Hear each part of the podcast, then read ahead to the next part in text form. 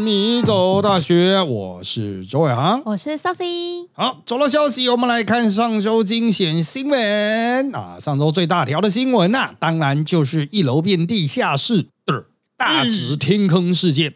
我来跟各位说明一下，发展到目前的进度。一开始是基泰建设，他们在这个比较靠这个外侨学校的这一边，他们在挖挖挖挖挖往下挖的时候呢，连续壁烂掉啦。什么是连续壁呢？嗯，这个透过声音哈，我很难跟你解释 啊。但是你有带小朋友去挖过沙坑了，你应该都知道吧？如果你挖一个洞，旁边的沙是不是会垮下来呢？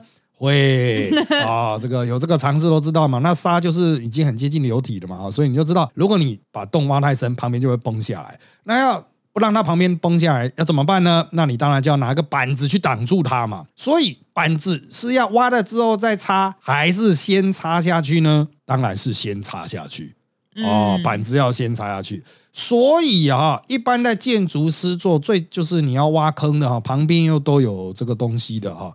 哦，这个连续壁就要好好做啦啊！所以当你开始看到开始初步施工的时候，它就会出现一种机器，很像有大的钳子的哦，这种东西它不是挖土机哦，大的钳子出来，它就去直接挖一条像水沟的东西出来，然后它会掉那个钢笼掉下去，然后灌水泥，那个就是在做连续壁哦。那连续壁做好，确定 OK 了，都四周都挡住了嘛？就像在沙坑，你四周的板子都挡住了，哎，确定没问题之后。然后他才会去挖中间的土，把它挖掉啊。那你就说，哎，挖了，可是这样支撑够吗？好，不够力嘛。所以他在两个对面的连续壁中间会开始去撑那个钢柱、钢梁、钢骨，去把它撑起来。这个叫做支撑啊，支撑面啊。那它就是一路往下挖，它就一路支撑啊。所以到最后面，它就是会形成一个不是完全的空洞哦，就是四周都是水泥墙。然后中间有很多这个十字交错的这种啊支撑的钢柱去把它撑起来，正常的工地啦。然后他会开始做打底哈，就是做好这个支撑之后，他会开始去底部去铺一层水泥，那就把它变成这什么呢？就像一个水泥碗工一样，搞定了。然后再慢慢的往上盖，然后慢慢把支撑拆除。可是这一次呢，是挖挖挖挖下去，支撑撑了之后，大底还没有做，也就是它不是碗工，它还是一个水泥的。你要像柱状体或是一个水泥的四边柱吧，哦，空柱的感觉，它那个连续壁就开始烂了。嗯，然后连续被开始烂之后，它的那个柱子中间的柱子也崩掉。哦，反正就是本来就好像有问题，所以他们说附近的居民已经抗议很久，说房子都裂掉，就表示本来就在慢慢的滑啊，它就滑滑滑，有一天就崩掉了。好，那当然正式的调查报告可能要一段时间才会出来。哦，这是我们现在所掌握到的技术性的状况。嗯，听不懂没差了啊！你只要注意，你家附近有没有在挖啊？挖了之后，有家里有没有变得怪怪的？哎，对啊，老师这说这案发的社区居民，他们在八个月以前就向台北市政府澄清了，就在最近哎之前啦，七月六号，嗯，他们公文却回复住户说，他们认定会刊的标的物。没有危害公共安全之余，依相关法规，建筑工程可以继续施工，会不会太夸张了？他们真的有去现场看吗？哎，这个哈 太夸张了。我来跟各位解释，其实不止一份公文哦，真的不止一次认定。他们是人力不足，所以太草率吗？都不是。大家怎么会这样？我可以跟你讲哈，你们看到的，现在看到这些新闻，都是某一个居民出来讲了。对对对对对，他那边有七百户居民。啊，现在光撤离就一百九十七户啊，所以呢，它是什么样的状况？比如说我今天这一户，哎，我周先生，我发现我家裂掉了，很生气气，所以我就找议员说，哎哎，怎么会裂掉？裂掉了，公交单位就来会勘嘛，他就请这个业者，业者就说好啊，那我们去找第三方鉴定。那他们现在很多民意代表就是议员在吵，就是原来鉴定费到底应该谁出的问题，那现在是建商出嘛，建商就会找自己的。认识的鉴定来鉴定，是不是这样子就鉴定出没有影响的结果？这是现在正在吵的。但是哈，我来跟各位翻译，还没刚刚还没讲完。我周先生，比如三号三楼周先生啊，去找我，我家裂掉了，我去找议员，议员帮我办会刊，会刊之后就是请业者出具证明哦，就说哎没有裂掉啊，应该不是我造成，我根本还没有开挖，怎么会裂掉？哦，就是我还没开始挖，八个月。是你家老旧啦，对不对？呃，就不有他有些是很早，你说八个月前他根本还没开始挖，嗯，怎么会裂掉啊？有没有可能八个月前还没开始挖裂掉呢？但不要忘了，他那边除了这次出事的基台建设，它的旁边也有另外一个，早就在挖，而且现在已经盖很高了。嗯，哦，是到底是谁造成的？对基泰来说，一定是他造成的吧？我还没开始挖、欸，啊，那另外一边都关我屁事啊，那边离你比较近啊，就是双方当时就出现互推啤酒，所以你们现在看到说什么市府认定没有危害公安的，有一些公文，它里面讲的不是基泰建设、欸，是旁边那一栋现在盖很高的，嗯。是那一栋盖很高的说哦跟我无关了、但他不会说跟基泰无关了、哦，所以就是你要怪你去怪基泰这样子哦，所以现在这个状况就是说，那市府的角色是什么？因为市府没有人力去鉴定，他一定要委外，对啊，委外回来跟你说没问题，他能够说有问题啊对啊没有办法哦，那这次甚至是说，哎，他们监测那连续币监测七月底的时候就出现异样，那你很多人会怪市府说你怎么不知道？重点是市府什么时候知道七月底有异样呢？哦，崩掉之后的第二天呢？他们去把那个公务所，就是掉到洞里面的公务所挖出来吧，把里面资料挖出来，然后才得到就是说七月的时候监测资料有问题。啊，所以就是市府，我不会说市府完全没有责任啊，那可能就是哦，你报上来没问题，那就没问题啊，或者说，哎，这个建商真的很有关系啊，大事化小啊，对，啊，尽量往好的方向去解释啊，啊，可是就目前我们所看到的东西哦，要就责市府不太容易哦。那市府当然还是有一些责任，比如说因为是大规模嘛，你要去主导啊，啊，包括大规模的重建。嗯，哦，那怎么样去做到让居民最安逸，他们的生活可以去在某种程度上获得这个照料安置等等啊、就是市府没有一定要做，但做的会比较好啦。哦，我们会觉得说这个就是市府去统筹，效率会更高，不然让大家弄，搞不好弄十年都还盖不回去啊。好，那我们再拉回原来的这个鉴定的过程。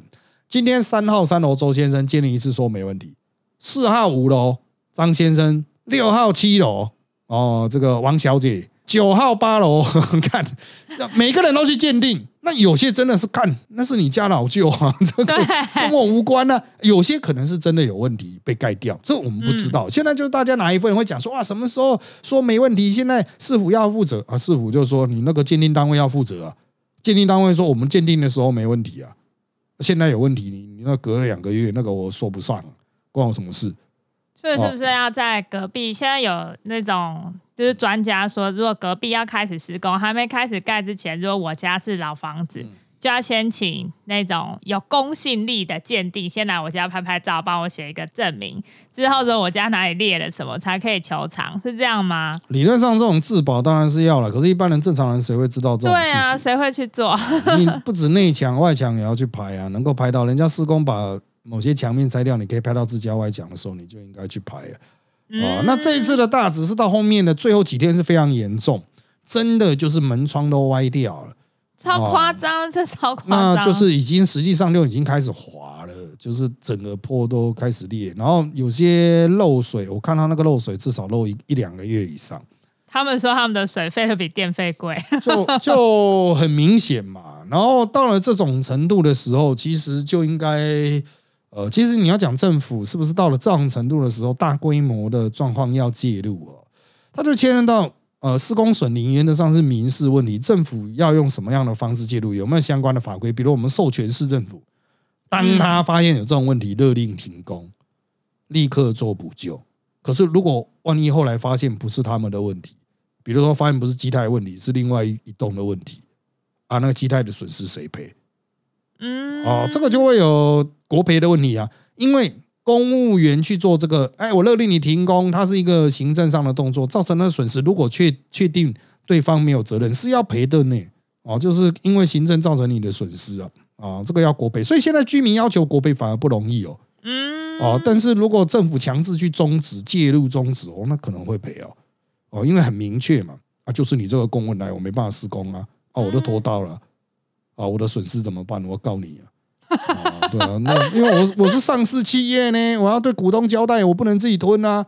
我法律我跟理事长很好，法律流程还是要走，这都法律的框架。所以你你要讲说中央政府要不要去修法，可以啊。可是，一旦开始修法，政府就要去扩增能力，比如说到底怎么判断这个是有相关要停工，而且如果已经买了这预售屋的人，就换这些居民会哇哇叫啊，说靠，这给我停工。哦，那预售屋就没救了哦。他那个买到那个现在那个正在新就是出事的这个基泰的，嗯，这个一定会延迟交屋啊。他还会盖完吗？打个问号。一定要。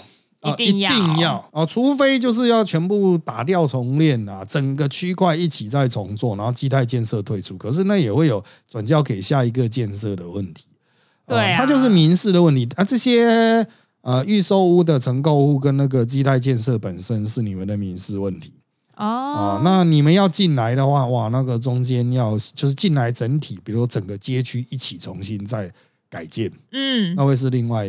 状况就大家的权利要怎么算？你的原来的房子的价值是什么？你的土地的价值是多少？哦，这有很多细节没没嘎嘎，还包括权益嘛。古代的房子可以盖到很满啊，哦，没有建蔽率的那个，对，没有建蔽率的限制啊，容积率，看那个时候有容积率吗？我不太清楚 啊，就是。那以前的那个权益就是很大嘛，那你现在权益大家都萎缩啦，然后又加上一些，因为泸州大火之后，我们要求双楼梯一定高度以上双逃生梯这样子，嗯，公社会变多哦，所以就里面会有很多技术细节啦，最好是有一个统筹单位，所以我们才说市府应该要出面啊。不过一般人是绝对不懂的哦，一般人百分之两千万不懂啊，你只会说我要尽量我房子重盖我要尽量大啊，然后我都不要出钱啊，因为我是受害者啊。哎，这个就是很难瞧的地方，真的啊！所以我们经常讲这个，就算你就把它想象成碰到地震倒了要重建，这都不简单哦。这个何况现在是有另外一个人造成这种损失嘛？而且是有的有倒的，没有倒。啊，这个其实应该理论都要重建了，因为它整个都歪掉了。对啊，就是看起来外壳无伤。嗯，但是里面用把它放地板放颗球，它会滚啊，整成歪掉了。啊，它就是整个像船一样嘛，它本身够硬啊，所以它就歪一边啊，歪久它还是会裂掉啊。对，哎，老师刚刚讲到那个容积容积奖励的问题啊的事情，就是我朋友刚好有个阿姨，刚好在过年前，现在是二零二三，这是二零二二年底的时候，她在蛋黄区买了一个。海沙屋，他筹钱买的，因为就是其实就是有点贪小便宜啦。因为好像听说那个海沙屋银行是不能贷款、不能承贷，他所以他四处跟大家筹钱，就是说，哎，你要不要跟我合资啊？我们就共同持有这个房子，到时候他都跟了，然后卖了之后，我们在那利润超高，然后因为。各个阿上们，就是他的兄弟姐妹，听到都觉得哇，利润很高哎！而且他们有去现场看房子，然后问左邻右舍，他们说对啊对啊，已经有在谈独根了。那个地段非常的好，嗯，是天龙国中的天龙国，然后那里竟然还有海沙屋，然后后来就是很老旧的房子，然后后来结果这阿姨就很快筹到钱，跟两个。阿姨们一起，就是反正他们就几个人呐，然后一起共同持有。结果从去年年底都已经说在谈了，然后到现在根本就是遥遥无期啊！光是要跟哪一家建商谈，要怎么都跟，好像都跟还有很多种方式，要合建啊，还是干嘛，根本都很难有初步的共识。跟当初房仲卖他们说什么已经谈一一半了的情况都不一样。想要问老师说，像这样子。什么？为了要贪那个海沙屋有百分之三十啊容积奖励，买这种超级老宅或海沙屋的做法是不是很冒险？或是这种基太大值，以后大家想说哇，我趁便宜去买它，之后大值地价那么贵，涨啊，一定会涨。老师觉得呢？这个分两趴来讲，先讲那个基太大值。啊，鸡蛋那值出事垮掉，我跟玲玲开会讨论第一件事就是，哎，我们公司要不要搬到旁边去？应该会便宜很多。对，我就想要是 会便宜啊，一个月一万块可以租到五十平吗？啊，本公司就迁过去。我还要游泳池跟溜滑梯，马上就气派了。我跟你讲啊，干我们还可以有摄影棚啊，哇，干什么都有了哈，就直接八台八台，只要一个月一万块的话啊，小弟一个月一万块五十平啊，我们马上说搬就搬啊。当然，都是我们这种企业啊，一个月一万块没有什么好损失啊，这个哪有差？但是如果你是投资的话，哈，这问题就大条，因为涉及大量的金额投入，它就是赌博啊啊！你要确定它赌得起来，比如说啊，现在跌得很低嘛，哦，接下来这个会再涨回去，那万一接下来这个重建的过程拖到了，整体的社区的状况持续恶化，导致那边出现破窗效应。本来是高级住宅区，也不知道高级啦，就是算是有钱人、中产阶级以上住宅区。那接下来就开始烂掉，因为他可能人陆陆续续搬走嘛，出现很多空屋啊。闲置屋嘛，没有人管了，可能会有流浪汉什么跑进去。你说我们吗？啊，就是 我们可以跑进去住，就乱七八糟的店家，不怕死的啊，便宜租的啊，嗯，啊，因为他租金下降嘛，啊，那个就会换了一批新的居民，然后这些居民可能拖累地区的这个地区的房价，都是有可能的啊。这个，所以它就是就是投资会有风险啊。就这是讲期待大值的。同样的，你讲到那种海沙屋啊，还有之前还有辐射屋啊。啊，那像这种东西，其实就像凶宅一样哦，就是这个东西，很多人认为它价格比较低啊。那可是，在自由市场里面，大家也没有禁止买卖，只是能不能贷得到款而已啊。没有禁止买卖的状况下，它价格呈现低，那实际上那象征的可能它风险真的很高，你要能够承担承担风险，曾经承担资金被卡在里面。啊，像房仲跟你讲说，哇，这里要都更啊，什么？如果真的他妈这么好赚的，房仲借钱你会去买啊？对呀，他自己借钱贷不到款，他也会去。而且为什么屋主要卖？就是就打问号，好像奇怪，既然马上要都更，他干嘛卖？但是买那个东西其实就跟买土地一样，他就不是买房子了，因为那房子就不能用啊，因为它就是海沙嘛，有氯离子会腐蚀钢筋啊，所以就是等于买土地。那个房子他会跟你讲，哇，这个房子就是建物啊，三十平呃四十平建物，那每平大概还值个五万八万这样啊，那个其实都是没有价值的，啊，就是就是那个地而已。那你只是买地的话，干买地要盖房子也不是一天两天的事情啊，盖起来也是三年五年以上哦，那是从空地呢，你现在都还有一个房子在上面，还要把它拆掉，要打掉重练。对啊，那你上面还有搞不好还有承租户什么的啊，所以我个人认为啦。哦，就是这种东西，就是你能够承担风险，你再去碰。哦，就是你要承担，比如说赔光，而且有闲钱，对不对？例如说六百万放在那边放二十年，他没差的人。对，有些人是觉得没差，我就是养一块地在那边啊。嗯。哦，至少有土地啊，因为台湾真的贵的土地绝对不是房子啦。嗯。啊，贵的都是都市建地，因为你说那蛋黄区，那蛋黄区的土地当然值钱。嗯。再怎么样都相对抗跌哦，所以你去持有那个土地是有意义的。要比谁活得气长这样。你如果有下一代，你就交给下一代啊，因为土地继承是很现实。那房子可以不要，那房子地震也会垮。对啊，那房子根本不能住人啦。啊，所以就就其实就回归凶宅嘛。我们有一些老师是不怕凶宅啦，因为信天主教的嘛，没有鬼啊。对，天主教世界没有鬼嘛，那就不会有凶宅啊。他觉得说可以住啊，可以买啊，可是就会一样也是碰到说你住进去容易，你要搬走不容易哦，因为卖不掉。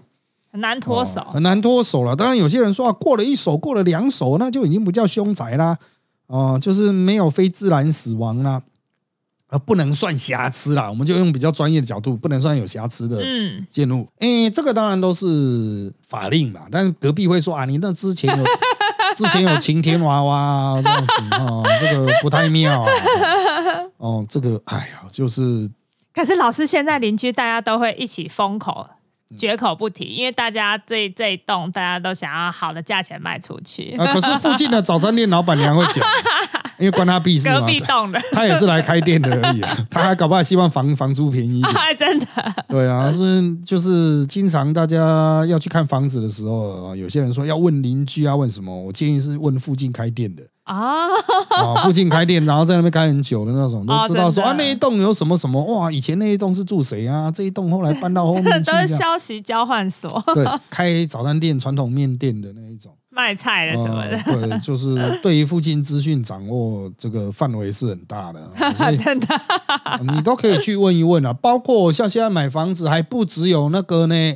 那个什么凶宅的问题，还包括那种什么管委会组成啊？哦，这很严重。邻居是不是鸡巴狼啊？哦，这超严重啊！都要去问一问哦。就是你就直接就问说，哎，管委会是怎么样啊？这一栋有什么问题人物啊？啊，稍微看一看嘛。你觉得有一丝不祥的感觉，嗯，那就是不祥。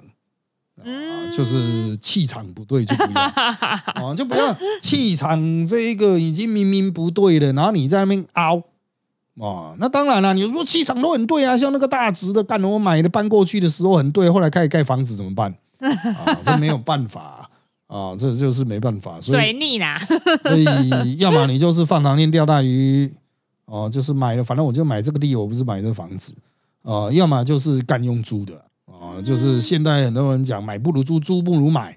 真的。那大家都在吵买不如租，租不如买，其实要看你个人啊，你的资金调度能力怎么样哦。然后如果实在是挤不出那么多钱，你要硬去买，你说什么啊？我要投资啊，我这个土地永远会上涨啊！干，重点是你能够变现出来用嘛？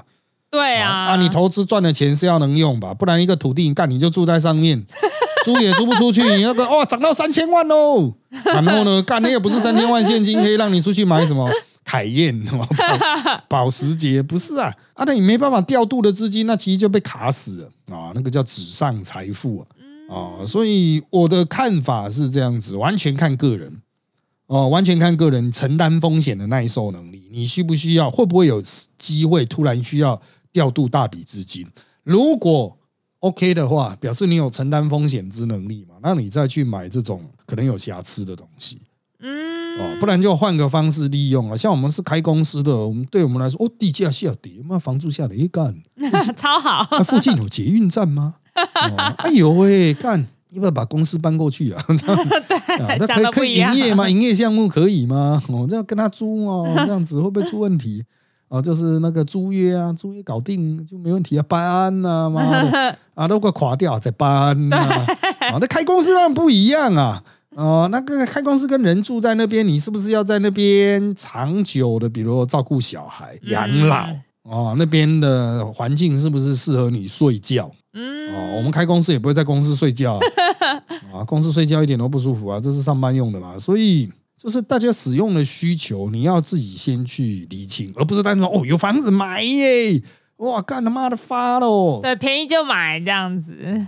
就是自由市场真的是不太能够捡到意外便宜的东西，哎呦，有鬼！除非就是真的你的抗性很强 啊，像那种凶宅的这种抗性，你的抗性真的很强哦，你完全不在意，坚持不相信有鬼，甚至你就是大法师，你需要收集一些鬼啊，那么好吧。啊，这个对你反而是有利，本来就是人人有百百款嘛，对，啊，就是他搞不好觉得在那种地方他特别会发，那赌徒啊，干嘛就要鬼很多的地方啊，哦，真的啊，对啊，就是做黑的这一种，他们有时候都希要望好兄弟帮忙。对，就是神神鬼鬼的东西要多一点啊。哦那，气哎，有去过那种黑道的那种堂口，里面很少是气场是对的，你进去你就感觉不太对劲 哦，真的，我还没进去啊，过。神神鬼鬼的东西养很多 哦啊，，那莫名其妙拜一些什么小鬼啦什么的哈，就是走偏门做偏锋的啦。嗯，进去里面都是一些莫名其妙的东西啊，正常人都会觉得不舒服。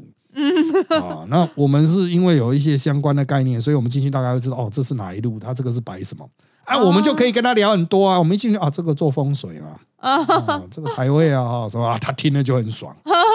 啊，这边放光刀啊，这是这个冰煞哈，要挡煞哈，你这边煞很重哦。这样啊，啊，那这个懂的人就就懂啊，不懂的人，你之后接手这个房子，你也不开心，你会觉得怪怪的嗯，啊。就是他，与其说是气场被改变了，不如说它建筑结构体可能整个都被用到有问题。哦，对啊，它的改装，就算你把它再打成那个所谓就是阿贡讲法叫毛坯屋了，嗯全部都拆掉，全部再重弄哈，也很难去把它改修到好，除非你再把柱子弄回来啊，再把它原来的那个墙非承重墙哦再把它盖回来，否则都是感觉格局都是感觉怪怪，因为它原来就是要怪啊，哦，所以买这种房子一般大家都会大整修啊，啊，大整修所有家具全部都换掉。